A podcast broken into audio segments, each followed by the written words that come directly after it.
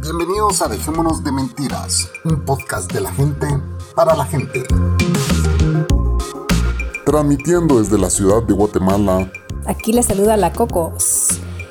Ah, también el Chapín está aquí en, en Dejémonos de Mentiras, perdón, se me había olvidado. y la bestia también, obviamente, ¿verdad? Si te gusta este show, lo mejor que puedes hacer es compartirlo. Para que tengamos nuevos oyentes. Adiós. Esto es. Dejémonos de mentira. De mentira. De mentira.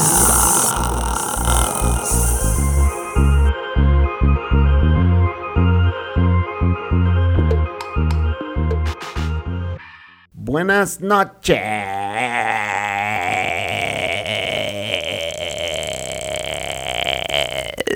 Buenas noches, señoras, señoritas, señoritos y demás. Bienvenidos a Dejémonos de Mentiras.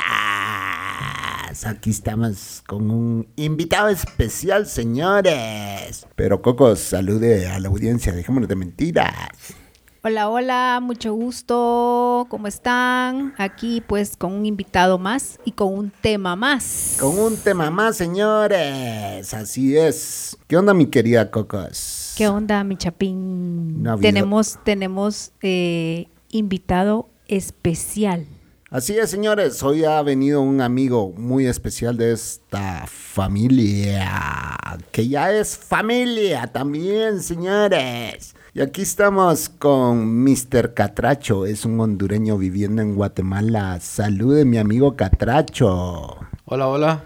Gracias eh, Chapín, gracias Coco por la oportunidad de, pues, compartir aquí en este, este programa ahí. Muchas gracias ahí por el espacio y la oportunidad. Para los que no saben, a los chapines, a los guatemaltecos nos dicen chapines, a los salvadoreños les dicen guanacos y a los hondureños les dicen catrachos. Y este individuo es de la hermana República de Honduras, donde hay unas mujeres con piernas largas.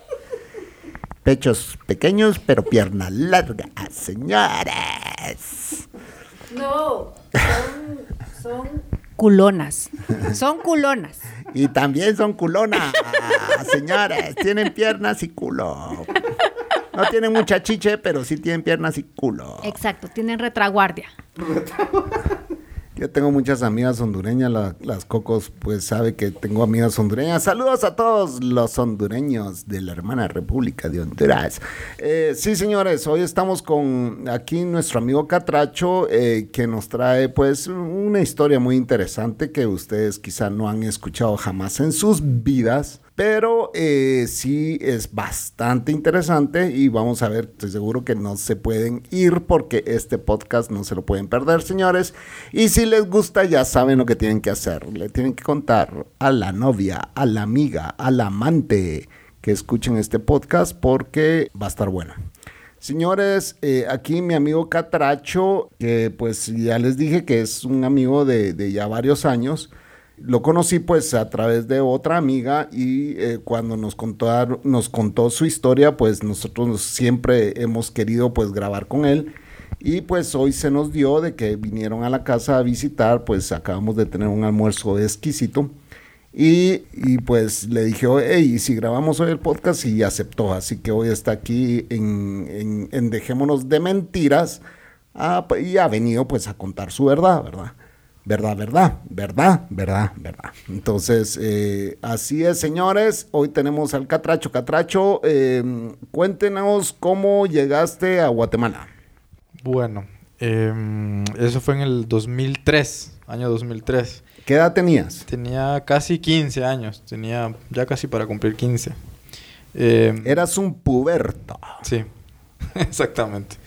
Exactamente. Entonces, pasa que, eh, bueno, eh, el asunto es este, que yo conocí eh, una congregación católica de estas ultraconservadoras y bueno, ellos llegaron en, la ciudad donde yo vivía, allá en Honduras, y, bueno, ellos hacían actividades con chicos, con jóvenes, eh, con, de ambos sexos, pues, pero separados, ¿verdad? En casas separadas.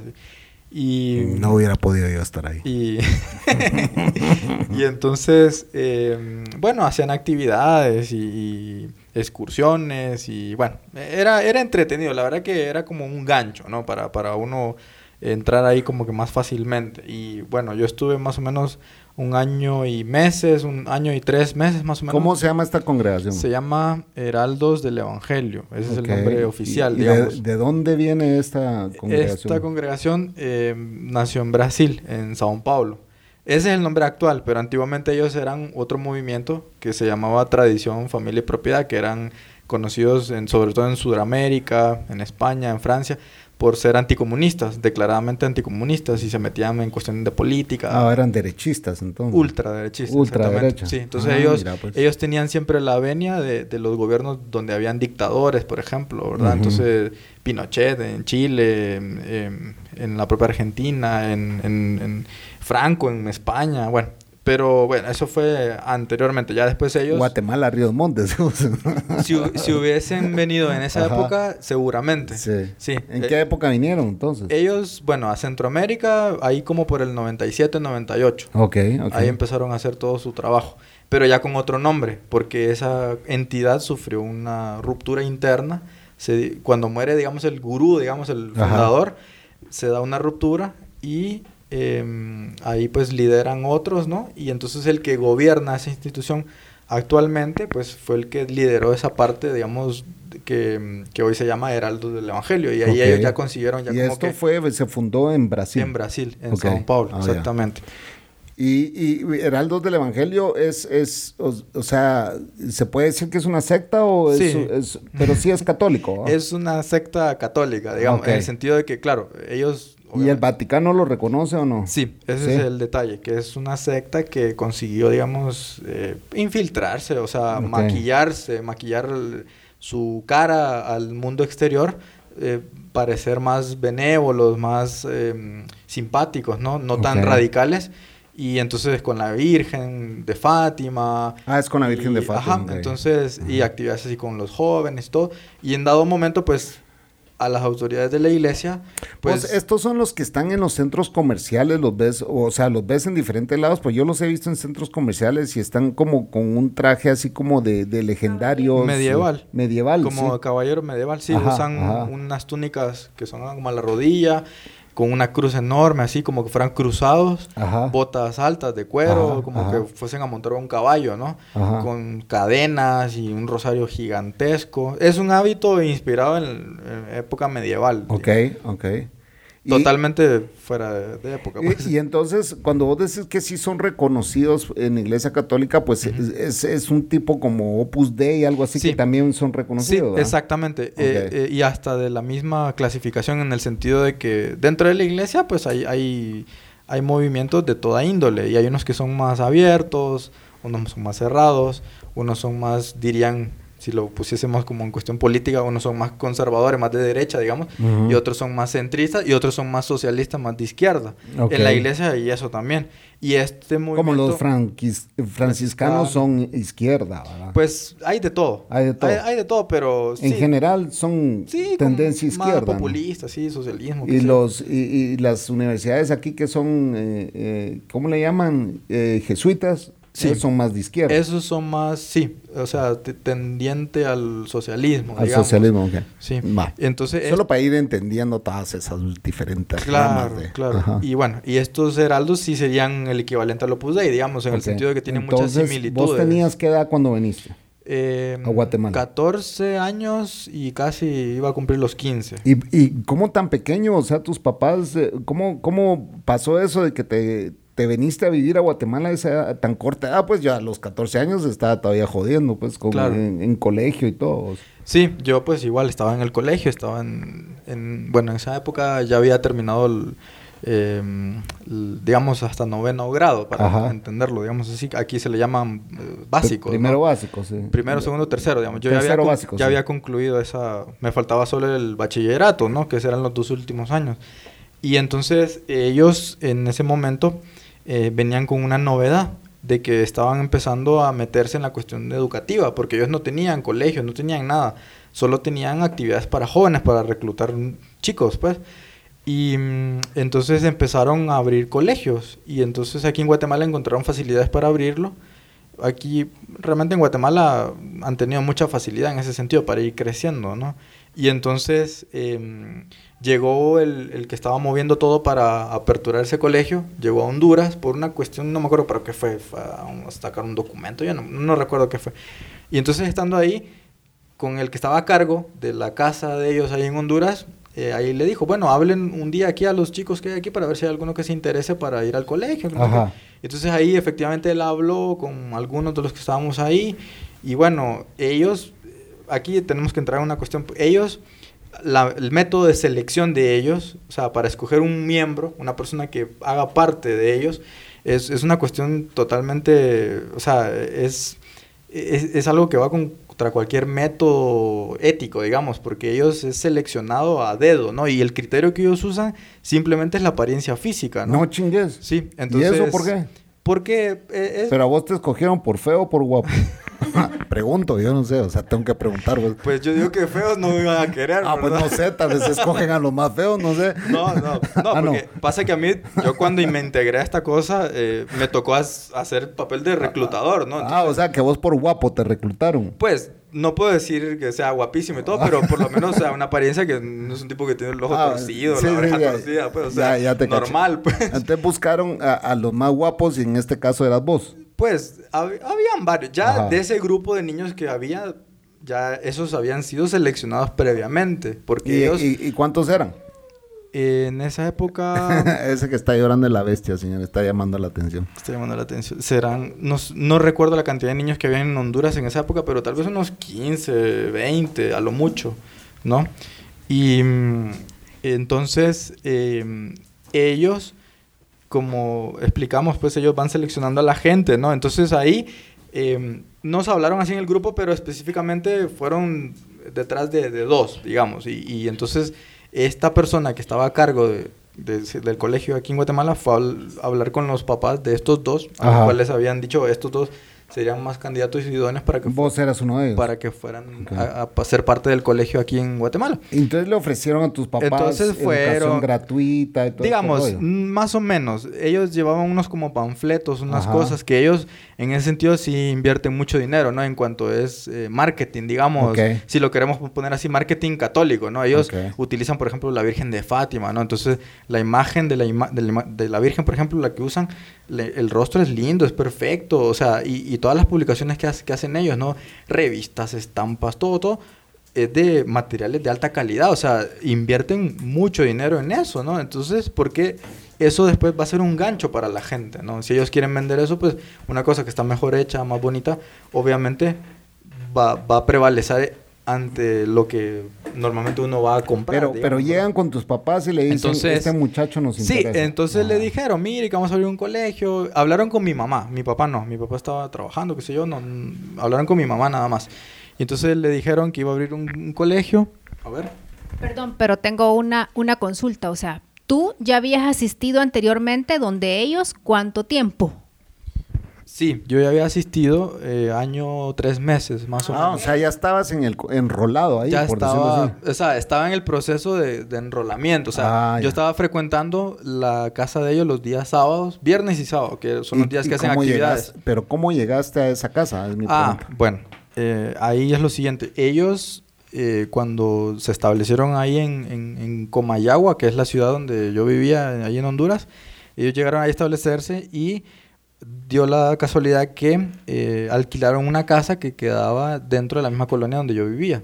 Y ellos em, hacían un nacimiento así con, con, efectos, ¿no? De luces, sonidos y movimientos. Una cosa así bien bonita, de, de, hecho, pero ellos pues hacen siempre cualquier cosa con una finalidad, ya sea obtener dinero o obtener futuros miembros, ¿no? A aumentar su membresía, qué sé yo.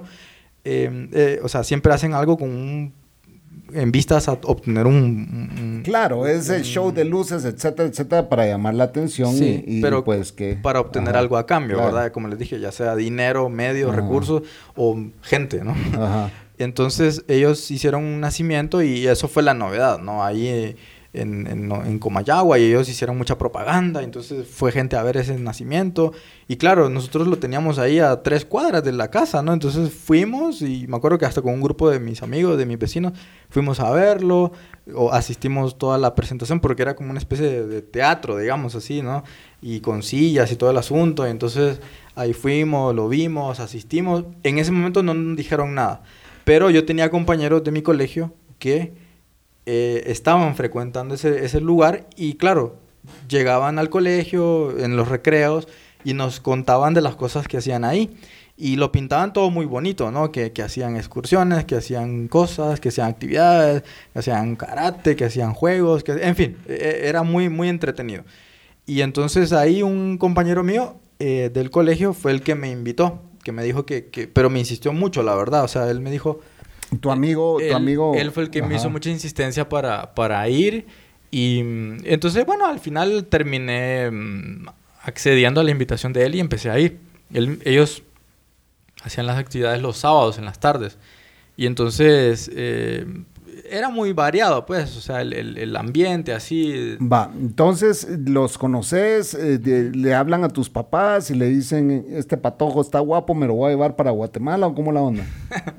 sí, digamos, o sea, no tan obvio, ¿no? Pero, pero mm, ellos van haciendo todo un trabajo así de, primero de selección, ¿no? De cómo, escogen. porque, por ejemplo, a mí, claro, me invitó este amigo y todo, pero, por ejemplo, si yo hubiera llegado y no les hubiera parecido a las autoridades de ahí de ese lugar, eh, o, ah, sea, hubieran que pasar otro filtro. Exactamente, hubiesen visto la manera de, de ver cómo sacaban a ese chico que no les parece, porque ellos son así, o sea, son, son bien clasistas y, hasta racistas, ¿no? O sea, o sea tenías que ser blanquito suficiente para estar ahí. Sí, o sea, sobre todo, exactamente, o sea, eh, es triste pues, decirlo, pero es la verdad. O sea, buscan la apariencia física, ¿no? Y, y, y, sin haber entablado conversación con la persona, pero así ya dicen, no, este aquí no, este sí. Y así van haciendo una, una, selección, ¿no? En mi época era, digamos, como que más, más em, tal vez más fácil vincularse. ¿verdad? Porque eran pocos y todo, pero, pero el método sigue siendo igual, o sea, ellos hacen esa selección así. ¿Por qué no te venís Pero, pero, pero tengo otra, otra pregunta, este, ellos, eh, cuando tú empezabas a asistir donde ellos, en el año que fuiste, antes que te mandaran a Guatemala, eh, ¿de qué hablaban? O sea, ¿les daban enseñanza religiosa, solamente enseñanza religiosa? ¿O lo les daban, pues, otro tipo de, clases, no sé? O sea, como convencerte para que tú te quedaras ahí, me imagino. Sí, daban, daban formación. O sea, ellos, lo, lo que ocurre es que como era algo dirigido para chicos más o menos de la misma edad, éramos chicos de 12, 13 años a 15, 16. E, ese era un, es un grupo muy homogéneo, ¿no? Más fácil de manejar, pero eh, lo tenían súper estudiado porque ellos, ellos tienen casas en muchos países, ¿no? ¿Y qué te ofrecen para convencerte de traerte a Guatemala? ¿Qué fue lo que te, te, O sea, porque en esta decisión obviamente la tuviste que tomar vos con tus papás, pues más que todos tus papás con vos, o sea. Sí. Porque eras un chavito, pues. Exacto, sí. O sea, ¿qué ocurre? Ellos van mezclando todo, ¿no? Eh, un poco de formación católica, ¿no? Pero al criterio de ellos, ¿no? Que es una formación así muy, muy, muy conservadora y muy retrógrada, ¿no? Em, pero en medio de eso hacen juegos, hacen dinámicas, hay excursiones, de repente algún viaje. Eh, o sea, e, es, muy... Hay mucho dinamismo. O sea, ellos en ese sentido sí lo han estudiado Claro, e, en el, es como hacer un, un, castillo encantado, ¿no? De que aquí vas a vivir bien. y ellos tienen reglas. Entonces, por ejemplo, no hay apodos, no hay malas palabras, eh, no hay... Mm, eh, o sea, procuran que la gente se trate con respeto.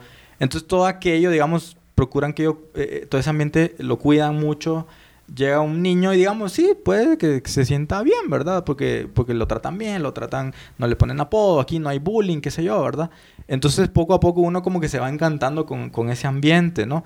Y a la vez ellos van haciendo un trabajo que es psicológico y mental, donde le hacen ver que el mundo está perdido, que el, que el mundo está de patas arriba, que el pecado y todo esto, y, y que...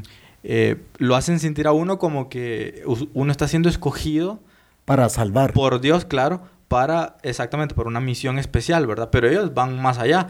Según ellos, solo ellos se van a salvar, ¿no? O sea, que este mundo se va a ir al trasto y solo ellos, los que hacen parte de esa congregación o los que están vinculados a esa congregación. por los testigos de Jehová, que hay un número específico de 145 mil, no sé cuántos son, pero... Así, así. Ellos predican con la Virgen de Fátima. ¿Por qué?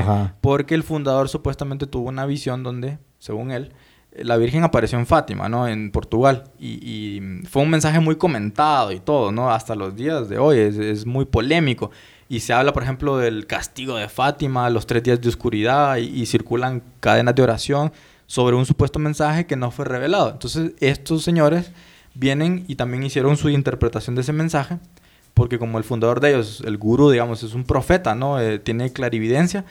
Eh, él predicaba que el mensaje de Fátima eh, estaba escondido, que no había, no había sido revelado del todo, pero que ahí la Virgen había anunciado que iba a haber un castigo, que iba a haber una intervención divina, que el mundo tenía que convertirse, no sé qué, y que ellos, la congregación de ellos, iban a jugar un papel importante y los que estaban en ese movimiento son los que iban a pasar, digamos así, por ese castigo. Uno oye eso y uno dice que es ridículo, ¿no? Pero el problema es, el asunto es que ellos son muy em, sutiles, ¿no? A la hora de ir, no es de golpe que le van a dar a uno todo eso, así como un gran sándwich, ¿no? No, eh, a los poquitos, ¿no? Un día le dan un probadita de un jamoncito rico, otro día un queso, otro día un pan. O sea, ellos van muy sutilmente trabajando a la persona. Entonces, entonces te enamoraron y, le dicen a tu mamá, este se va para Guatemala. Entonces, exactamente. Yo necio. Llegó el momento donde estaban con el anuncio de que iban a abrir un colegio aquí en Guatemala. Ajá. Y entonces, obviamente, estaban buscando candidatos, ¿no? Y llevaron, como les dije, ese panfleto con, con fotos, ¿no? Así de de unas casas bien bonitas, unas reuniones, em, en fin, todo así bien diagramado, ¿no? Y entonces ahí colocaban, por ejemplo, todas las cosas que ofrecían, ¿no? Entonces, eh, bueno, eh, en cuestión académica, pues ellos pusieron varias, varios ítems que a un papá, pues obviamente le va a interesar, ¿verdad? Típico, ¿no? Va a tener inglés, sí, va a tener, va a tener computación, va a tener computación, o sea, cosas que un papá va a decir, bueno, pero si lo voy a dejar ir, garantíceme que va a estudiar lo mismo que estudiaría en el colegio, pero ellos, claro, iban agregándole, no, va a tener eso, pero también va a tener música, va a aprender a tocar instrumento, va a aprender a cantar, va a viajar, va a conocer chicos de otro país, porque van a llegar chicos de todo Centroamérica. Y en efecto, en ese año, el colegio está en Guatemala, pero llegaron de Nicaragua, llegaron de Costa Rica, de El Salvador, o sea, eran de varios lugares. Entonces era todo así como que el lugar perfecto, ¿no? Y, y, y ponían ahí al final las cuotas, los costos, ¿no? Y mm, entonces pero ellos siempre dicen ¿no? que el dinero no es un, obstáculo. ¿Cuánto puede pagar usted o cuánto puede, puede eh, ayudar, digamos? ¿no? Entonces, eh, había, casos, pues claro, no podían pagar toda la cuota, qué sé yo. Entonces decían, no se preocupe, aquí lo vamos a becar, que no sé qué. Pero en el fondo era... Era una gran paja, ellos podían pagar eso y más. Lo único que querían era reclutar. Exactamente, porque hasta el día de hoy lo hacen así. Y mandan incluso a Brasil, que es donde tienen la casa madre, mandan a... ¿Fuiste vos a Brasil? Sí. ¿A varias, dónde? Varias veces. Sao Paulo. Aquí ahí, ah. ahí, ahí nacieron ellos. ¿Y te pagaron viajes, carros, puntos, todo? Pues algunas sí, otras, digamos, también uno tenía que trabajar para conseguir ah, los recursos para, para, pero pagarse el viaje. ¿no? Para agarrar en contexto todo esto, ¿vos estuviste de qué edad a qué edad ahí? Desde eh, bueno, desde que me, digamos, me desligué de mi familia, cuando los, me mudé. ¿Viniste a Guatemala qué edad? Eh, con 15 años, 15 años redondeando, 15. Y me retiré eh, con 30. 30 años. ¡Wow! Sí, 15 años. Básicamente pasaste 15 años ahí. 15 años. La mitad de tu vida. La mitad de la vida en ese momento, sí. Ajá. Wow, eso es bastante, bro. y entonces, va, entonces te venís a Guatemala y ya estás en Guatemala. ¿Y cuál era tu trabajo? Vos, dijiste que tenías que trabajar. ¿Cuál era tu trabajo? Eh, bueno, cuando yo llegué al mm, inicio, digamos, yo todavía estaba en etapa escolar, ¿no? Entonces terminé el bachillerato, ¿no? O sea, saqué los dos no habían chavas ahí en, no, no, no, no, no, había. No, porque era como una especie de internado. Entonces, ah. no, no, no. no podría estar ahí. No, no. No, no, no. Por segunda vez no, podría estar ahí. Ellos tienen mujeres en cuanto a, que miembros, ¿no? O sea, ah, hay miembros femeninos, eh, pero... Miembro femenino, ok, interesante. ah, ah, sí, mujeres integrantes, decimos. Exactamente.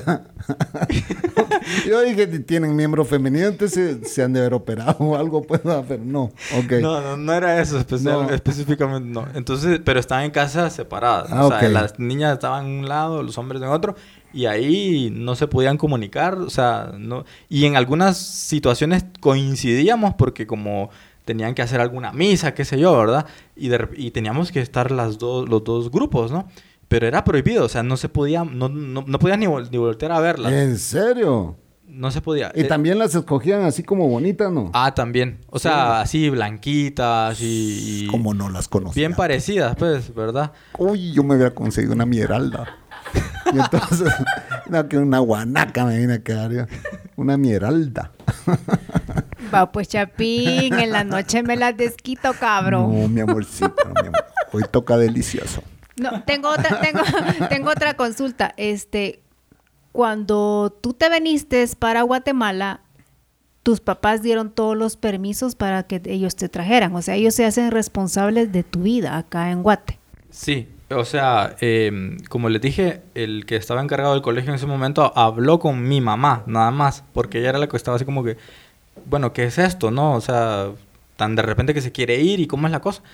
Y entonces, ¿qué ocurre? Pero Eh, primero te enamoraron a vos y vos llegaste ya a decirle a tu mamá, me quiero ir, me quiero ir, me quiero ir, hasta que jodiste tanto que tu mamá te mandó. Exactamente. En resumen, fue eso. Yo fregué, o sea, eh, estaba 15 años, adolescente, eh, fregón, pues, Ah, insoportable, ¿no? Rebelde. Pero ¿qué ocurre? Mis papás, mi familia, pues, es un hogar católico, o sea... Ah, sí, eso te iba a preguntar yo, para que tu mamá te haya dejado ir, es porque ella ha de haber creído en toda esa paja que le fue Exactamente. Entonces, ella de algún, o sea, frecuentó algún, alguna actividad, sí, fu- fueron, en su momento me acuerdo que, que fueron. Y el que estaba a cargo de la casa ahí en Honduras, él pues se encargó, digamos, de, de, de hacerle creer que iba a estar bien, que iba a estar en buenas manos, em, eh, o sea, tranquilizándola, ¿no? O sea, tratando de responder todo lo que ella tenía dudas, eh, se, lo, se lo respondió. Y eh, convencerla al final de cuentas, ¿no? Entonces, eh, mi mamá, pues claro, mi pap- los dos, pues mi papá, pues me dejaron ir porque vieron por un lado el ímpetu mío y, y lo decidido que estaba. No supieron manejar esa situación en cuanto a que, bueno, vos sos menor de edad, te tenés que quedar aquí. No, no fueron muy firmes en el sentido. Y por otra, La chingadera que tenías, seguramente, no el ímpetu. bueno, sí. Me quiero ir, me quiero ir. Y, Todo po- y por otra, pues, por, por los religiosos que son ellos, dijeron, bueno, si esto realmente es de Dios, qué sé yo, nosotros no vamos a ser un obstáculo, ¿no? Que, Ahora, yo tengo que preguntar, es cierto, te, te enamoraron con todo eso, pero vos ya, ten- ya traías eso de querer ser parte de, de- de un de algo, pues por decirlo así, espiritual y todo eso. O sea, vos ya eras, no, No. eras un, un- No, para nada, para nada. Ah, no. No, y eso Vos sí eras un niño normal, era de normal. bicicleta y todo, todo no eras... de fregar, salir con Ah, los ¿sí? amigos, sí, sí. Ah, increíble. Sí, no, yo tuve pues hasta ese momento una, una adolescencia Porque normal. básicamente es como que te estás volviendo casi que un cura, ¿o no? En la práctica, sí. Sí. Sí. Ok. En la Por lo práctica, que sí. voy entendiendo de todo el, el rollo, pues. ¿va? Sí, sí, así es. O sea, em, sí, yo de hecho me acuerdo que mis papás eran un, un- eh, para ir a la misa el domingo, era a veces no íbamos porque no queríamos y, y- y mis hermanos igual. Y ellos se iban solos, qué sé yo. Entonces, pero yo la verdad nunca pues me había planteado jamás en Pero mi vida ser sos creyente. Soy creyente, sí, Sí, eso sí. Sos católico Sí, creyente. Sí, sí, sí. Ok. Sí, pero haciendo pues las distinciones, ¿verdad? De lo que realmente, o sea, mm, lo que es el fanatismo, que eso no, no es bueno, ¿no? Eh, pero sí, creyente sí. Entonces, Pero, todo- ¿sabes qué? Llevamos 27 minutos, señores. Yo sé que ustedes no se han aburrido, pero es parte del corte comercial. Eh, aquí vamos a regresar con el catracho. Yo sé que la Cocos tiene ahí un listado de preguntas que quiere hacer. Eh, y, y está súper interesante. Y, y bueno, de, de- de- de antemano te agradecemos el que hayas venido aquí a contar tu verdad.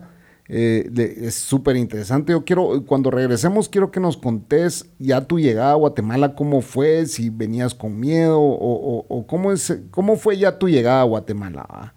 Y pues nos vas a contar el resto de la historia porque fueron 15 años eh, eh, que estuviste ahí y, y, pues sí queremos saberlo todo.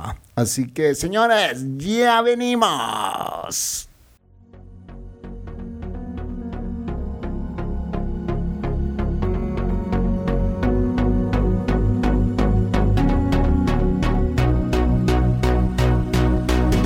Desde Guatemala para el mundo mundial. Dejémonos de mentiras, un podcast que se ajusta a los nuevos estilos de vida. Eso es mentira. Dejémonos de mentiras, un podcast que no conoce de estilos de vida. Escúchalo y compártelo. Ya estamos de vuelta, señores, aquí con nuestro amigo el Catracho contándonos su verdad, porque así se va, a, se va a llamar este podcast, Mi Verdad. Mi Verdad. ¿Verdad? Ya con lo que dijo el Chapín anteriormente, que nos cuentes, o sea, cómo fue tu vida ya estando aquí en Guatemala, ¿verdad? O sea, sufriste, te acostumbraste, te hicieron falta tus papás, o sea, ¿cómo, cómo? ¿A dónde llegaste? Ajá, o sea, ¿qué expectativas traías? Bueno, la verdad que eras un niño, pues, o sea, no se podía decir, ajá, que, que tal vez vos venías con otra ilusión acá a Guate, ¿verdad? Y aquí en Guate pues te diste cuenta que no era nada, no, era, nada parecido. Yo a los 16 me fui a vivir a los estados, pero mi vida fue totalmente lo contrario. No, tu vida fue un relajo, pues, o sea, tu mamá te mandó el relajo, obviamente. Drogas, rock and roll. Pero, bueno, entonces llegaste a Guatemala, ¿no? Así es. Así es, eso fue 2003, año 2003. Wow. Em, bueno, al inicio todo bonito, ¿no? Pues porque eh, ellos, como les dije, le meten a un montón de cuentos a uno y es como un castillo encantado. Pero bueno, al, poco tiempo, pues aún siendo uno menor de edad, ahí pues ya empieza toda la cuestión que que ahora pues uno ya los identifica, ¿no? Por, por Pero en ese momento, en ese momento vienen y te, te entrenan, ¿va? Te entrenan para, para ser un soldado de ellos, pues, Sí, sí, ellos desde pequeños ya les ponen un uniforme, eh, o sea, adecuado a la edad de él, pues una especie de hábito, ¿no? Y, ya desde inicio ya van eh, fanatizando a la persona. Pues. Trabajando tu, tus, eh, tu, ¿cómo se dice? tus psiquis. Exactamente. Y bueno, ellos son muy estrictos en cuanto a la disciplina, horarios, son muy rígidos. Entonces, eh, es como que fuera un regimiento militar, en el sentido de ellos le enseñan a marchar a uno, o sea, eh, parece un regimiento militar solo que con, con un disque sello católico, ¿no? Porque ahí después vamos a hablar de eso, pero ellos sí, se ocultan en la religión católica, pero en realidad es una secta, pues, y, maltratan gente, abusan y bueno. ¿En serio? Sí, incluso hasta el propio Vaticano al día de hoy los tiene intervenidos por las denuncias de los ex miembros que han, se han salido de ese lugar denunciando lo que han vivido ahí. Tengo que preguntar qué tipo de abuso recibiste vos. Claro, sí, entonces, ¿qué ocurre? Eh, en mi caso particular, digamos, eh, bueno, así aclarando, abuso sexual no. Yo, yo por lo menos no, yo no vi nada. Yo iba a preguntar, ¿te trastearon no, o no? No sufrí nada, no, no vi nada, yo no sufrí ni, ni lo vi tampoco. Pero si hay denuncias de abuso sexual de otras personas que pasaron por ahí, pues habrá que ver. Eh, como en la iglesia católica hay claro, como en todos lados. A mí no me extrañaría, exactamente, a mí no me extrañaría que por más que no lo haya visto, no haya ocurrido. No, o sea, yo ahora entiendo, eh, ahora entiendo eh, situaciones que de repente yo no viví yo, de hecho, pues sí, soy una persona así como que por mi temperamento y todo, la verdad que eh, yo soy un poco bravo, sí, o sea, yo soy tranquilo y todo, pero un poquito me sacan de mis casillas y soy bravo. Y yo ahí varias veces me enojé, discutí por cuestiones que no me parecían, ya pues uno va tomando como que un criterio, ¿no? Y eso es una de las cosas que ahí y se dan cuenta con quién se meten también. Claro, pero ahí a uno le quitan eso, ¿no? Hasta opinión propia, tener un criterio diferente, todo el mundo tenía que pensar igual. Entonces esas cosas no a todo el mundo obedece. Entonces, una persona así tan reaccionaria, digamos, tan subversiva, eh, es difícil, digamos así, aprovecharse de ella en cuanto sexualmente hablando, por ejemplo, ¿verdad? Entonces, de repente, a mí no me hicieron nada por, porque vieron esa actitud, ¿verdad? Pero no puedo decir que todos sean así y que con algún otro no haya pasado. Puede ser. ¿Entonces te viniste a Guatemala solo o se vino algún, algún tu cuate hondureño o vos No, de Honduras solo yo. Ah, sí. Sí, sí, sí. O sea, que estabas como pollito comprado aquí. Eh, sí, exactamente. Exactamente. ¿Y te, te gustó Guate cuando viniste? Sí, sí. La verdad que, o sea, yo sí me sentí bien cuando vine aquí y todo. Em, ¿Qué hacías? ¿Cuál era tu trabajo? Bueno, cuando yo terminé el colegio, eh, terminé los dos años del colegio, lo normal sería, bueno, vamos a la universidad, ¿no? Todo. Pero ya ellos ya habían tenido dos años para uno, pues, meterle cosas en la cabeza y todo el asunto, ¿no? Entonces... Coco Wash. Así es. Entonces, em, ellos hacen verle a uno que ir a la universidad, por ejemplo, es una pérdida de tiempo. Que, que, em, que la gente que a la universidad, pues, igual es ignorante, que no saben nada. Y ellos son así muy cuidadosos de dar una formación ahí dentro también, ¿no? Claro, le enseñan cosas, ¿no? Nos enseñaban cosas de la Biblia, eh, de teología, filosofía, pero muy censurado, ¿no? O sea, según un criterio muy riguroso. Entonces, le, al final, pues le enseñan, pero es una enseñanza distorsionada, ¿ya? Pero toda esa enseñanza a uno lo hace sentirse un ser superior. Y le decían, es que este conocimiento usted no lo va a tener en otro lado. Y por eso no tiene que ir a la universidad, porque ahí, ¿qué va a ir a aprender? Va a ir a aprender de tal autor, de tal otro, eso es un degenerado, el otro es un loco, el otro... Entonces, desvirtuaban toda la educación, digamos, de afuera, pero en el fondo era porque si uno iba a la universidad, le abrían los ojos, obviamente, ¿no?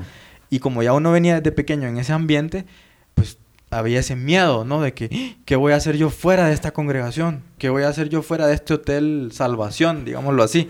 ¿Verdad? Porque estaba todo ese trabajo que habían hecho previamente, ¿no? Entonces, em, a uno pues ya cuando ya dejaba el colegio, ya igual dentro del colegio le daban ciertas obligaciones dentro de la casa, ¿no? Entonces, por ejemplo, ellos tienen sus horarios, eh, y cuando vos decís casa, es vos tenías tu propia habitación, o sea, era como un pequeño hotel, ¿no? Donde era, estaban todos. Sí, era una casa así grande y mm, cuando, cuando llegué, como éramos así menores de edad, los menores de edad eh, van en cuartos compartidos, o sea, son literas, eh, en literas, ¿no?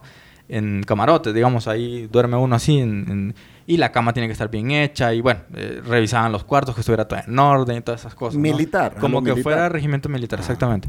Eh, ya cuando uno es mayor de edad y si la casa, el lugar, las, eh, pero las, las circunstancias lo permiten, entonces ya le asignaba un cuarto individual.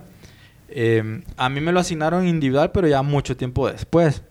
a mí después me mandaron para otro país, para Nicaragua ya cuando tenía como 19 años, si, ah, mal no recuerdo. ¿Y qué fuiste a hacer a Nicaragua? Porque ellos como tienen casas en varios países y entonces son algudas, cuando cuando uno cuando, uno ya va y morenazas. cuando uno va eh, adentrándose, pues en, Nicaragua no sé si, te diste cuenta que uno es el mi amor de todo el mundo. Sí. Mi amor, venga para acá, mi amor. Puta, dije cuando fui a Nicaragua. Aquí sí, aquí sí lo quieren a uno, no como las guanacas. Sí. sí. Entonces, ellos, eh, recordemos que la, la ¿Y en Nicaragua dónde estuviste? ¿En Managua? En Managua, sí. Puta, qué calor más infernal, bro. El infierno, sí. Con todo respeto, si son Nicaragua, si hay algún nicaragüense, Es un calor horrible, bro. Pero bueno, el asunto es que ellos eh, ante el mundo son una orden religiosa y los religiosos tienen voto de obediencia y todo aquello. Entonces, si lo mandan a uno a un lugar, es Dios que lo está mandando. Le meten toda una cuestión a uno ahí en la cabeza para que pues lo crea y, aunque uno no quiera, tiene que obedecer. Porque si no obedece, pues le va peor. y entonces, entonces a mí me mandaron en ese momento, yo tenía así 19 años, sin, mal no recuerdo. Y bueno. Brother, pero yo, no me imagino, o sea, lo que yo me estoy, yo estoy pensando, va, te vas a los 15 16, 17. O sea, lo que yo estoy pensando es si los culitos.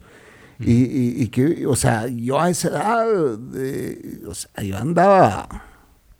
Eso ya lo sabes. yo andaba chuin, chuin, chuin por todos lados, pues, o sea, o sea, ¿cómo, ¿cómo pudiste vos controlar eso, pues? O sea, tu adolescencia, donde uno está acostumbrado a que la pornografía y los culitos y las discotecas, ¿cómo, ¿cómo, vos, o sea, ya te habían hecho el coco watch de, que no podías ni voltear a ver a un culito, pues? Así o sea, yo, yo quiero entrar en esa parte porque, o sea, eras un adolescente, ¿me entendés? Sí. Sí, claro, ellos... No como la Cocos piensa que solo por, por calenturiento lo estoy diciendo. Sí, no. E, eso es tremendo porque... Em, Al rato hasta en la comida te echaban algo para que no te... Posiblemente. Posiblemente. Posiblemente, sí. Ellos... Yodo.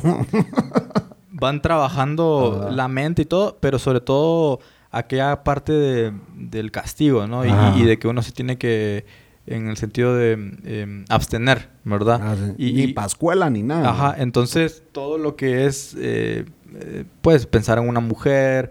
Eso era eh, pecado. Era pecado. O sea, la mujer ahí, para ellos, y, es contradictorio, porque ellos decían que la mujer es, es, símbolo de pecado, pues, es un objeto de pecado. Pero adoraban a la Virgen de Fátima. Claro, pero tenían, Era tenían mujeres miembros, o sea, ¿Ah, sí? hacían parte de la congregación también mujeres. Entonces, una cosa contradictoria, porque si realmente tenían ese rechazo a las mujeres, pues no, no podrían aceptar mujeres, Claro, ¿no? Pero a- había mujeres. Entonces, Cocos, ¿tú quieres preguntar algo?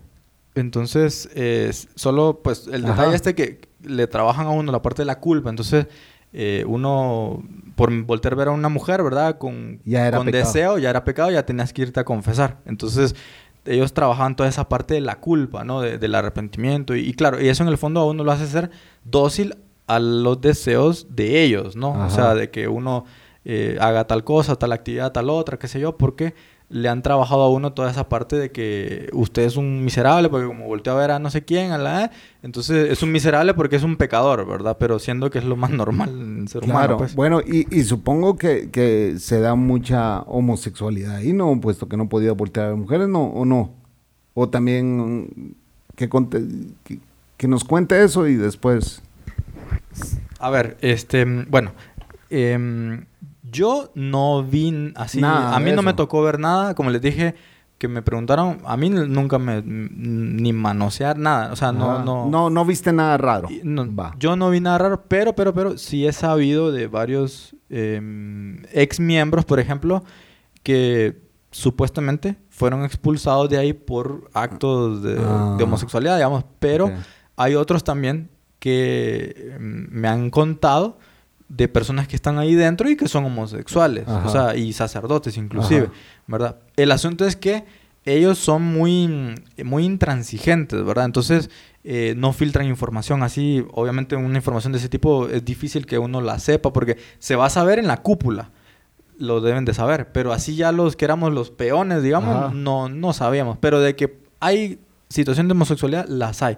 Porque ahora, pues, bueno, yo estoy estudiando como- psicología y todo. Digo yo, pues como no te dejan ni Sí. voltear a ver mujeres, pues se tenía que dar el caso de que se claro, terminaran claro. entre No, y- ustedes. y, y yo pues ahora est- estoy estudiando psicología y todo, entonces yo me he dado cuenta pues de ciertas formas de ser, de Ajá. actuar, qué sé yo, y, y ahora veo que varios con los que yo vivía, ¿verdad? Con los que compartí, seguramente son homosexuales reprimidos, porque como ellos hablan, si hablaban mal de la mujer, de uno voltear a ver a una mujer y que te gustara una mujer, que es lo normal, lo natural, digamos, Ajá. no digamos que, que hablaban ellos de los que eran homosexuales. O sea, era... Ya ver a, una mujer era así como pecado. Y ya ser homosexual era el infierno. Pues. O sea, una persona Ok. con tendencia homosexual ahí es súper, súper mal vista. Ok. Pero aquí hablemos lo que es. Muchos, muchas personas van y se hacen religiosos, se hacen sacerdotes por reprimir esa homosexualidad que tienen. La tienen oculta y se hacen curas, se hacen religiosos para, digamos así, maquillar eso, ¿no? sí. Entonces ahí no va a ser la excepción, ahí también lo hay. Cocos. Sí, este, el tema está súper interesante y también yo tenía una duda, o sea, yo sé que uno como niño, pues como el Chapín dice, las hormonas andan disparadas, ¿va? Y tanto hombre como mujer, y uno también anda de quisquilloso, de saber, o sea, pues tu primer orgasmo, o sea, saber qué La es pascuala, eso. vamos, o sea. Ajá, y, y, y, y así como ustedes, o sea, eh, eh, ahí, ¿cómo, cómo, cómo, cómo los reprimían a ustedes ahí adentro? Me imagino que las mujeres también, pues con su cuestión de menstruar, también es algo... Natural, eh, pues, sí. Natural, pero también ellos, no sé cómo, cómo lo manejan en mujeres y en hombres. Y también, este, me imagino que ustedes cuando dormían en, juntos, ¿verdad? Niños, tenían eso de que como me va a salir bello en mi, en mi parte, pues, íntima y, y andar... En la Mozorola. Este chapín, vea. Es tu Yo culpa. Es tu culpa, vos me has hecho así de patán. No chingues. Puta. Hoy me viene a regañar. pues, yo sé. no, pues, pero tienen esa, esa inquietud o, Pues de poderse ver uno al otro cuando se bañan. O sea, los niños son jodiones o no. O sea, en Sí. esa edad, pues, o sea, ¿cómo los ponían a ustedes a dormir? O ustedes en la noche se levantaban y platicaban entre ustedes cosas prohibidas, se podría decir, porque esas son cosas prohibidas dentro de la religión que, que ustedes estaban, pues. Sí, porque me imagino que en ese tiempo una revista pornográfica jamás le hubieran entrado ahí un... Bueno, yo supe de unos que sí lo hicieron, ¿verdad? Ajá. Entonces, por ejemplo, un chico ahí que era encargado de acompañar al que hacía las compras del súper y eso, ¿no? Y ese acompañante, no sé cómo le hizo, me imagino que fue a una kiosco, Ajá. ¿sabes? En ese momento. Y me acuerdo que sí, él compró una revista, Ajá. una revista porno, ¿no? Y él se metía en el baño, él lo cuenta después, porque él se salió y, y- y, bueno, al día de hoy, yo pues tenemos un grupo ahí, un chat de ex miembros Tengo de Guatemala. Tengo que confesarles, Y él señores, contaba que ese, eso, ¿no? ese era yo. Todo es mentira. No, señores, no era yo.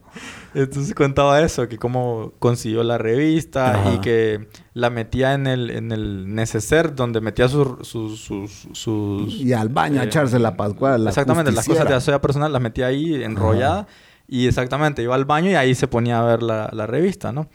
Eh, pero, eh, bueno, ¿qué pasa? Ellos como son de una disciplina muy rígida, ¿no? Entonces, ¿qué ocurre?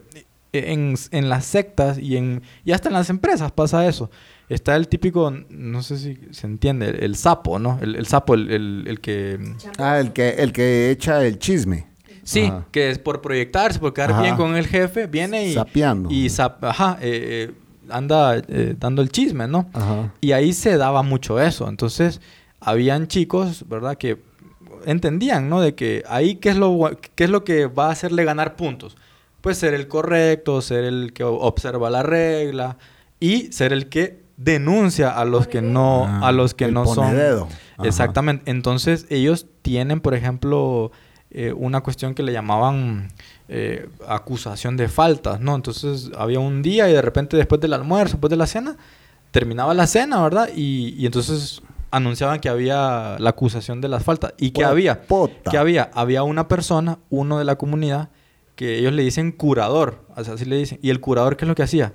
Anotaba durante toda la semana. O sea, él tenía que estar listo con, ese, con esa libretita, digamos, todo lo que a él le parecía que era con- Falta. contra las normas. Porque ellos tienen un librito que le llaman ordo, ordo de costumbres. Eso se lo inventó el fundador, es una, es una cantidad de estupideces y un montón de reglas ridículas que ahí le, le indican hasta la forma de, de cepillarse los dientes. Pues, o sea, cómo abotonarse la camisa de arriba para abajo. O sea, y tiene que hacerlo uno según lo manda el ordo, ¿no?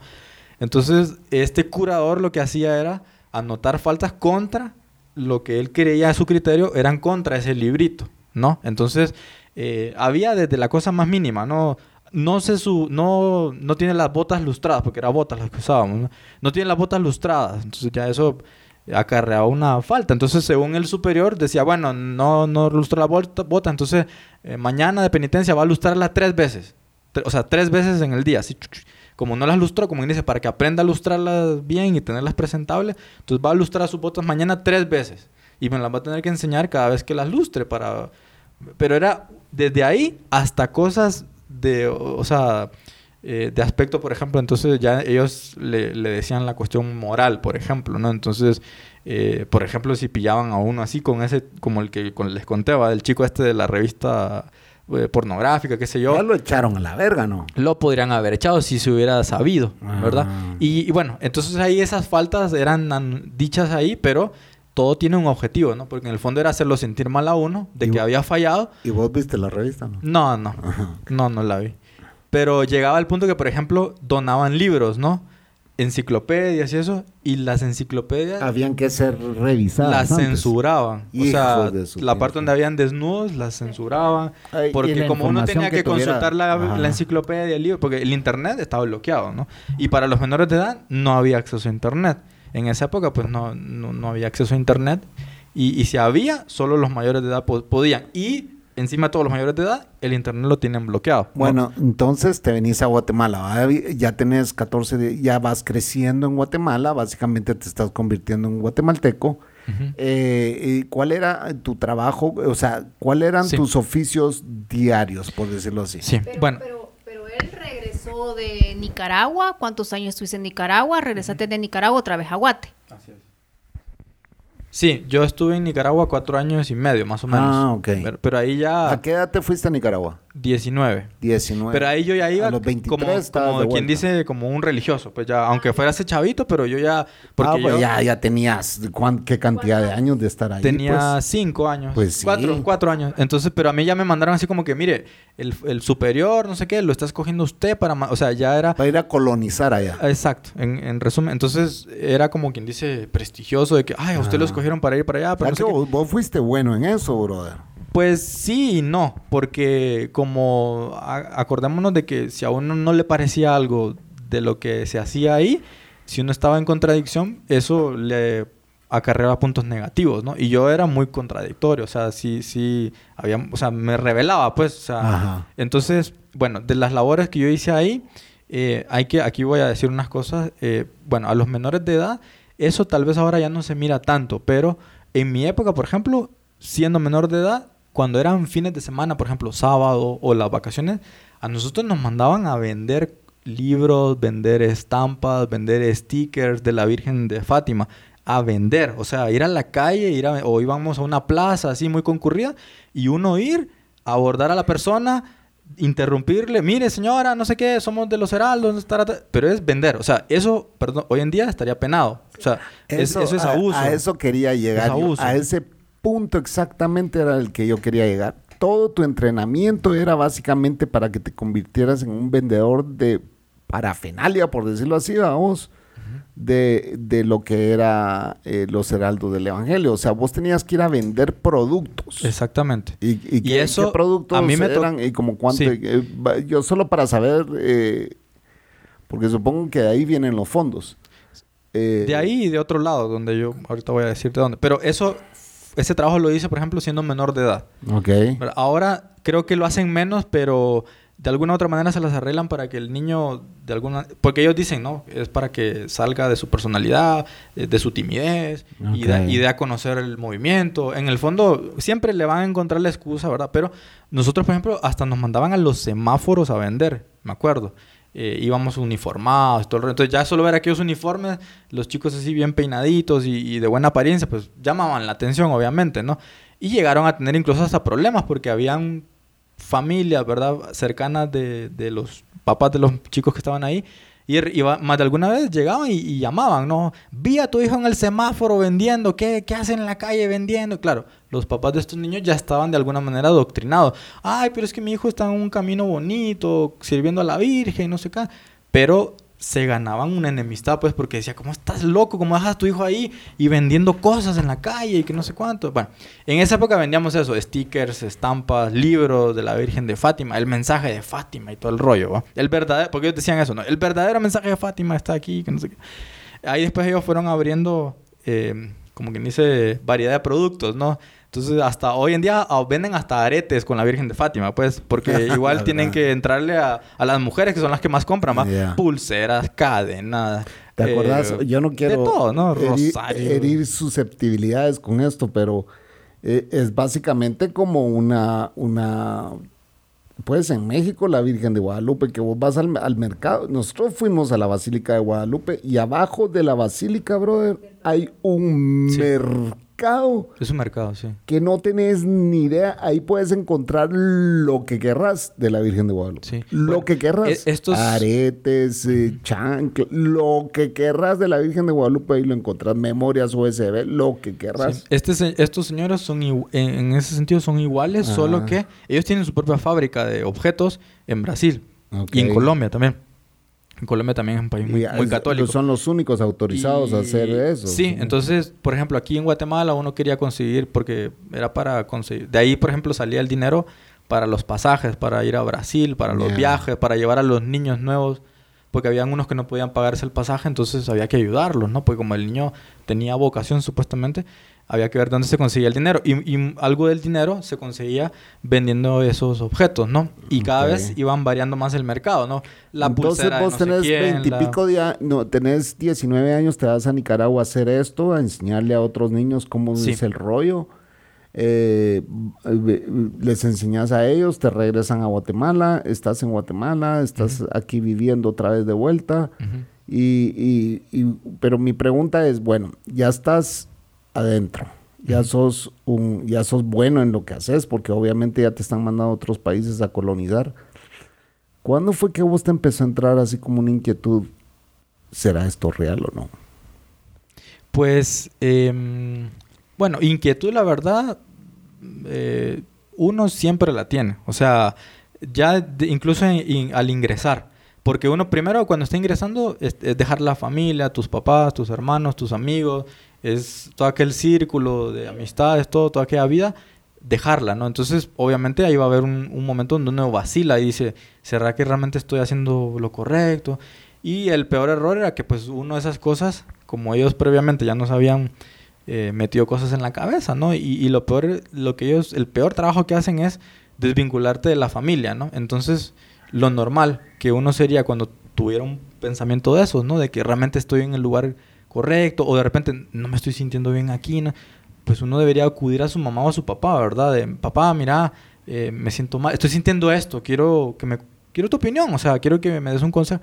Eso sería lo normal, ¿verdad? En cualquier chico. Pero como ya te llevaron muy lejos, ¿verdad? Exactamente. Y por otra, nos habían trabajado, nos ahí le trabajan a uno, haciéndole ver que la familia y los papás eh, prácticamente pues son de lo peor, pues que, que, ellos son, son gente mundana, son, ellos dicen revolucionarios, ¿no? Revolucionario en el sentido de que eh, para ellos un revolucionario es una persona eso, que, que no acepta reglas, que no, que, o sea, que en el fondo es gente que no vive acorde a los mandamientos o acorde a, lo que Dios quiere, ¿verdad? Y que ahí pues uno está teniendo una vocación, un, llamado especial y los papás simplemente no lo entienden, ¿verdad? ¿Vos sentiste eso, ese coco wash que te dieron, vos, lo sentiste en algún momento en que dijiste, sí, mis papás son ataduras, son, son eh, revolucionarios, son lo, lo que... O, nunca lo sentiste? No, sí uno lo siente porque como es la doctrina y eso no es, no es de un día, es constante, Es trabajado, Es constante, constante, le van trabajando uno y por otra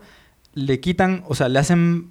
le, le, le le ponen una neblina, digamos así, a la, figura de tu papá, de tu mamá, y por otra te levantan, te ensalzan con otra figura. ¿Quiénes son? Los fundadores de ellos, ¿verdad? Entonces los fundadores, entonces le dicen a uno, digamos así, ya dejaste de tener tu papá y tu mamá para tener ahora este papá y esta mamá que es el fundador, la mamá del fundador y no sé cuánto. Y claro. ¿Quién es el fundador? El que fundó el inicio, el inicio de esto es eh, brasileño, Plinio Correa de Oliveira. Él, fue el que fundó la, eh, la, TFP, que era este de Tradición, Familia, Propiedad. Él muere en el 95 y el que queda, digamos, a, cargo es otro, eh, brasileño también, em, Juan Cla Díaz. E, él después se hizo sacerdote y todo el rollo. Ahorita ya está así decrépito y ya, pues, él prácticamente, yo no creo que él gobierne la congregación esta, ahora es otra gente, pero de ahí viene todo esto, pues. Pero ellos son ellos son adorados ahí, pues, en esa congregación. Ah, los, eh, o sea, y tienen reliquias de ellos, del, de cabellos, de, o sea, de las cosas más ridículas y fanáticas. Ah. Y, el que tenía la reliquia así más, digamos, más impresionante, ¿verdad? Era, era el, el más entusiasmado, el más devoto. Entonces, el más fanático, obviamente, pero ahí se, se veía bien todo eso, ¿no?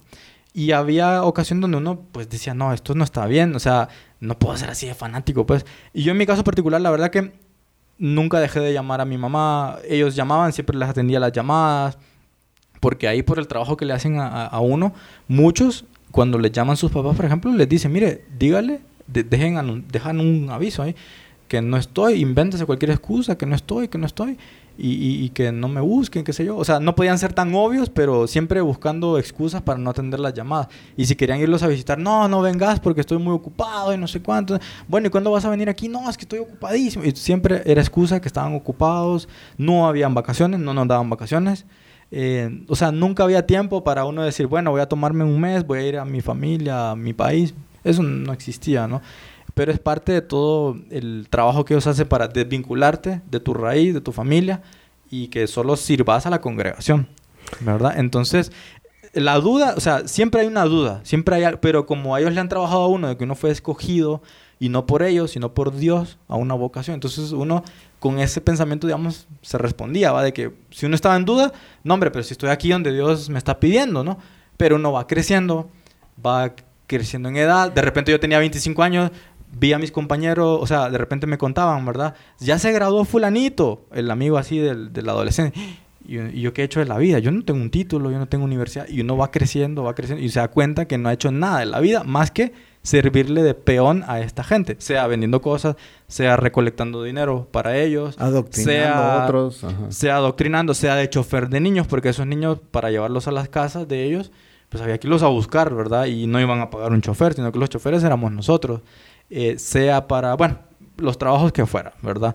Y entonces... y entonces, bueno, para darle un- una línea de tiempo, vos llegaste a los 14, eh, a los 19 te vas para Honduras, regresas a los 23.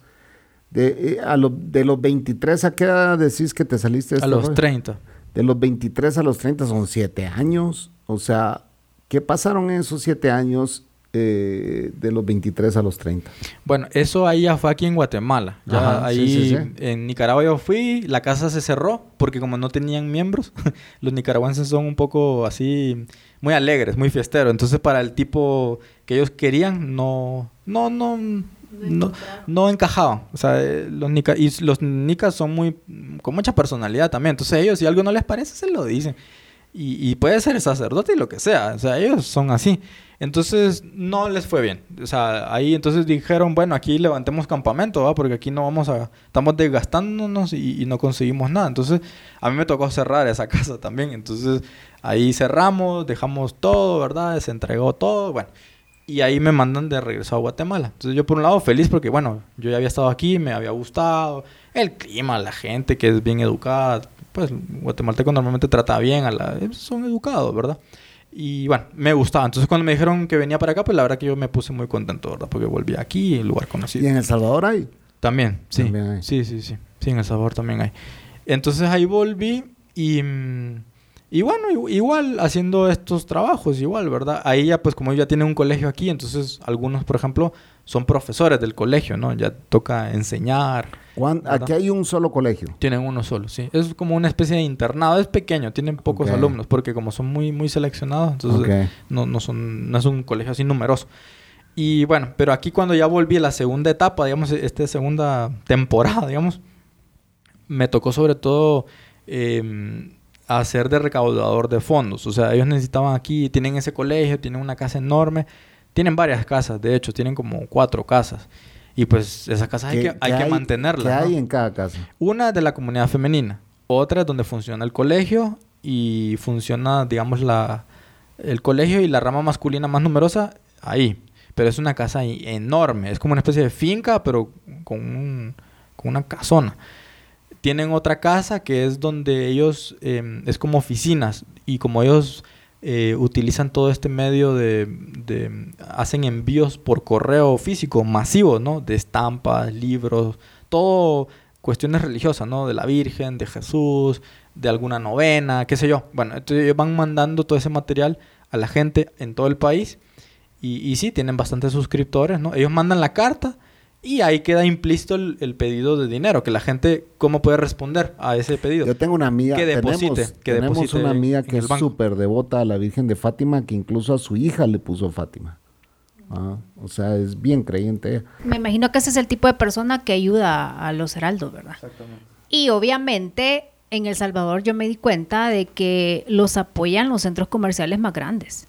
Porque los heraldos en los centros comerciales están vendiendo estampas, están vendiendo libros, o sea, les dan un espacio, en, por ejemplo, en la Gran Vía, les dan un espacio para que ellos los días domingos estén ahí vendiendo, o sea, y eso son recaudación de fondos. Y también la gente de dinero, que es disque católica, les va a dejar su sobrecito, pues. Yo me he dado cuenta también que les va a dejar su sobrecito con dinero. va. Sí, en- entra es. billete ahí. Sí, aparte hay otro trabajo. Eh, aquí en Guatemala, por ejemplo, hacen este trabajo, que eso lo hacen copiado. Es, todo es copia de otro país donde has dado éxito, lo hacen aquí. Dígase Brasil, dígase Italia, que es donde ellos tienen así como que recaudan mucho dinero. Colombia. Eh, bueno, eh, eh, hay dos fuentes, digamos. La primera es este método que les dije de enviar cartas con un regalito, ¿no? Ya les dije, puede ser una estampa, una medallita, un calendario. Bueno, ellos van innovando. O sea, ellos, la verdad que en ese sentido tienen una... Es un buen merchandising. Exactamente. El que está detrás de todo eso, la verdad que debe ser una persona muy, muy, muy así, muy pilas, vaya, muy... Y lo hacen, por ejemplo, en Brasil. Y lo único que hacen es traducirlo al, al idioma local, digamos. y hacen, lo tropicalizan. hacen la prueba y, y si da éxito siguen y si no pues cambian, ¿verdad? Pero, pero así es como ellos consiguen. Y entonces tienen un fichero, fichero grande. Aquí yo me acuerdo porque yo trabajé en esa parte de, de monitorear ese fichero, por ejemplo, y controlar un poco. Y, y aquí tenían en Guatemala eh, 200 mil personas inscritas. O sea, Wow. 200 mil. De esas activas eran como unas 25 mil. O sea, activas, ¿qué quiere decir? Que en un año Que dan billete. les mandaban algo y por lo menos una vez al año respondían. ¿Qué es responder? Le llegaba la boleta del banco, porque le llegaba todo, ¿no? Una carta tratándola como que era la persona más maravillosa de este planeta, que la tenía en sus oraciones, que para ella era alguien especial. O sea, te hacen sentir especial y único en la carta. Ujú. Una cuestión muy bien pensada. Bien personalizado. Y bien pensado también. Y bien diagramado, de manera que sea agradable para leerlo. Eh, venía el objeto, el artículo, y de, de último venía un cupón, que le llaman cupón respuesta. Ese cupón viene ahí muy claramente con las cantidades con las que la gente podía apoyar, con cantidades Mm. sugeridas, pero la cantidad sugerida no era al azar, sino que la persona, por el barrio donde vive, la colonia, Ah, ya son cantidades acordes a lo que esa persona podría aportar. Sectorizado, Exactamente. segmentado. Exactamente, exactamente. Ese es un criterio. El otro criterio era que, por ejemplo, mandaban la carta y esa persona respondía, o sea, depositaba en el banco o mandaba, por decir, 500 quetzales, supongamos, 500 Eh, quetzales. sí, un, un ejemplo. Un ejemplo. Entonces, la siguiente carta que le va a llegar, el siguiente sobre, Ya era de mil. va a ser de 500 mínimo el aporte. O sea, la cantidad sugerida, bueno, mire, contamos con su ayuda Si ya valiosa. dio, ya dio 500, puede dar 600, puede dar más, 700. más. ajá. exacto. Entonces eran 500 mínimo. Y ahí el rango máximo, 2000. Digamos, 500, 1000, 1500, 2000. Y ahí, Ya había una escalera ahí claro, para... y ahí es donde ellos se llevaban las sorpresas y todo, porque había gente que respondía el valor máximo, ¿no? Porque Ujú. como en la carta venía toda la terapia en el sentido de que el que es más generoso, usted está haciendo eh, una obra de caridad y, y Dios bendice al que da con alegría. Cosas de la Biblia, pensamientos de la Biblia, para hacer eh, que la gente se, se, se conmoviera y apoyara, ¿verdad? Entonces, ese es un método. El otro es, entonces, claro, esas cartas, cuando venían respuestas, a veces venían respuestas de gente que respondía mucho dinero, con o sea, unas ayudas generosas. Ese es un, método. Y aquí, aquí en los países donde lo hacen, recaudan, ¿verdad? O sea, sí, sí recaudan bastante. Y el otro método es que a, los que somos miembros, a, los miembros, nos hacían una especie de entrenamiento donde teníamos que ir a pedir donativos y éramos colectores de donativos.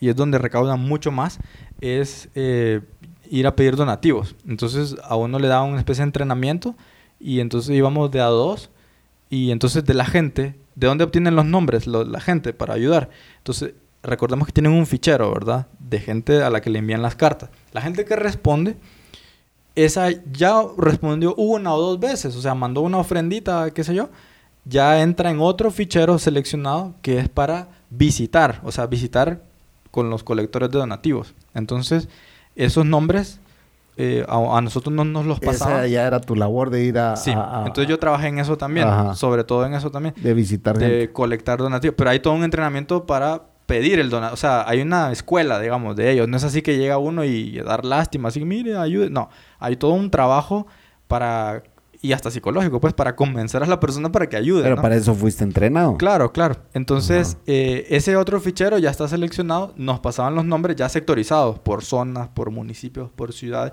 Gente a la cual se le podría pedir ayuda. Entonces, aquí venía el siguiente trabajo. Como éramos dos los que salíamos, uno era el principal y el otro era el, el- el ay- ayudante o retaguardia, digamos así. Entonces, el, el ayudante, el retaguardia, era el que se encargaba de hacer las llamadas telefónicas de esta Las gente citas vos llegabas agendar a- las citas, que era un trabajo bien difícil porque mucha gente muy desconfiada, ¿no? Por Guatemala la situación es complicada en seguridad y, y si te llama un desconocido y que te está queriendo visitar, así como que, ¿qué onda, va?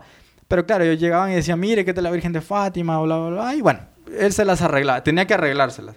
Y tenía que agendar una cantidad de visitas por día. Y entonces, una vez agendadas, pues ya se salía ese día, ¿verdad? A, la calle y todo el rollo.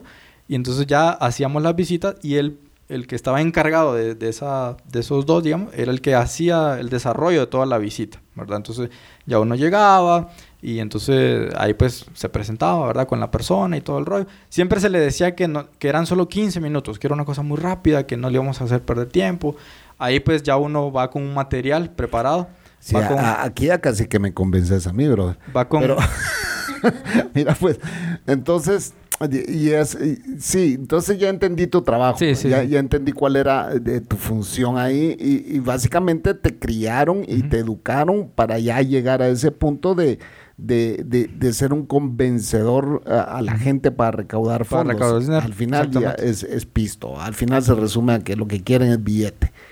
Y, bueno, obviamente hace que crecer la congregación, así como quiero que ustedes se unan a Patreon, señores, si quieren colaborar con este podcast y quieren ser parte de mi secta, eh, pueden hacerlo a través de Patreon, señores. Esto es un anuncio aquí en medio de, lo que nos está contando el catracho.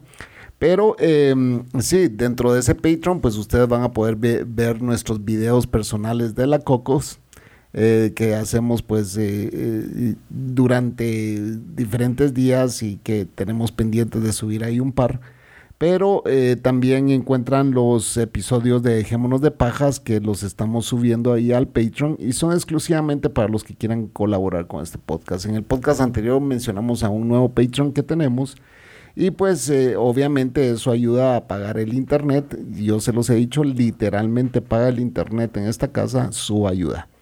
Eh, ya si la ayuda crece, pues ya les vamos a ir diciendo eh, en qué otra forma están colaborando ustedes. Ahorita se está pagando el internet con su ayuda y eso es buenísimo porque pues nos incentiva a seguir adelante.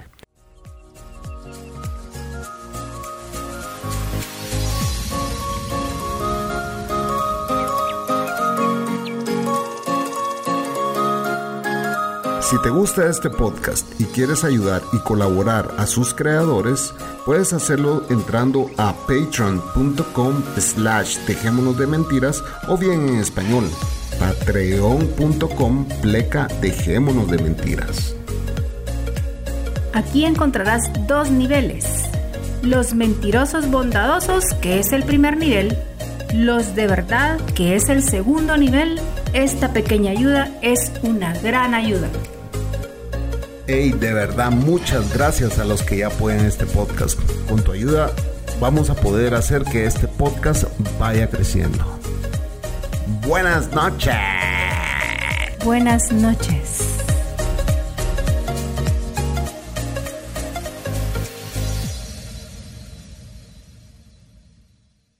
Entonces ya tenés 23 años llegaste a los 30 años y ahí fue donde decidiste salirte, ¿va? Entonces yo sé que esa es como que una segunda parte de esta historia porque pues eh, tomar esa decisión después de estar casi la mitad de tu vida metido en ese rollo.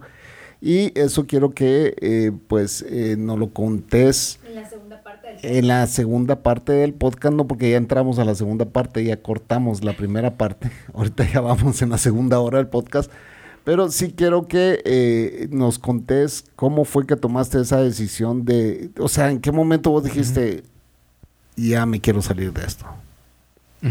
Entonces, eh, y pues vamos a tomar un cafecito aquí con nuestro amigo Catracho y vamos a regresar con esta interesante historia, ¿verdad?